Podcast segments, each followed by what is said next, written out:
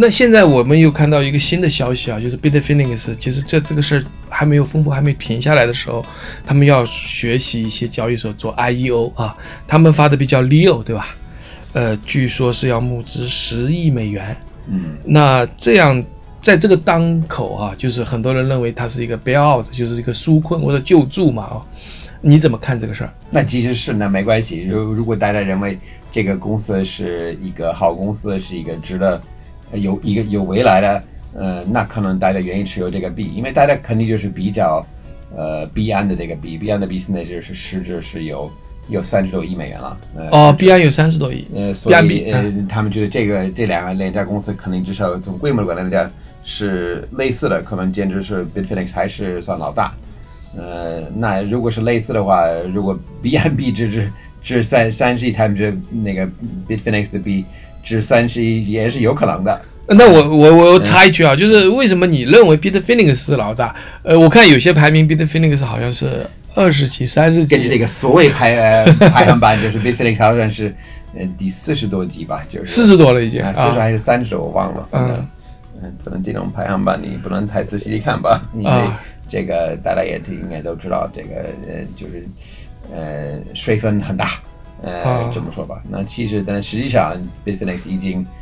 两年以来都是整个行业的央行，呃，央行嗯基本上所有的这个跟法币有关系，大部分跟法币有关系的交易都是在在他们那儿，而且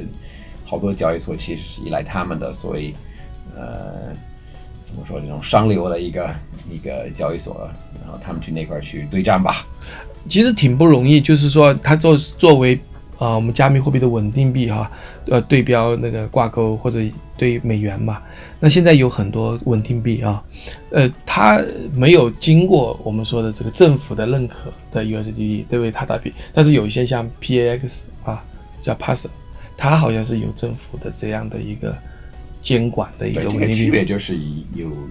大部分你说的是所谓稳定币的，嗯包括 Paxos 也好，USDC 的，都是在美国国内发的，美国嗯国内发行的，所以当然就直接属于美国呃美联储的直接能控制的范围内。嗯，这个这个太大批的问题是它不不不直接属于他们管，哦呃，所以他们就看这个可能不太爽，不太顺眼吧。呃，当然因为这个是在美就美国以外的发行的，那么因为这个行业这可能得理解为这个行业基本上分两块儿，一个是在呃就是呃美国和欧洲呃这个地区啊，另外是美国欧洲以外的。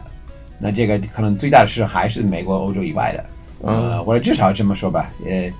最至少是一半儿一半儿吧，嗯、可能还是坚决说以外，就说是主要是在亚洲，那这个亚洲的那个可以说主要的那个核心的交易所就是 Bitfinex，嗯，那现在你刚才讲的币安有 B 安 B 啊，，B 安 B 有 B 安 B 的用途。那么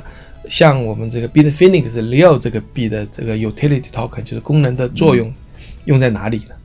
其实他们还还没还没确定，还没确定吗呃？就是一些想法，就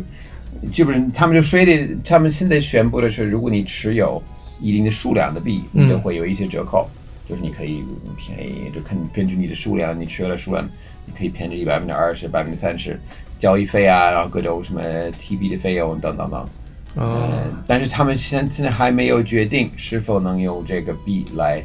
呃支付呃交易费，呃，这个还是未定。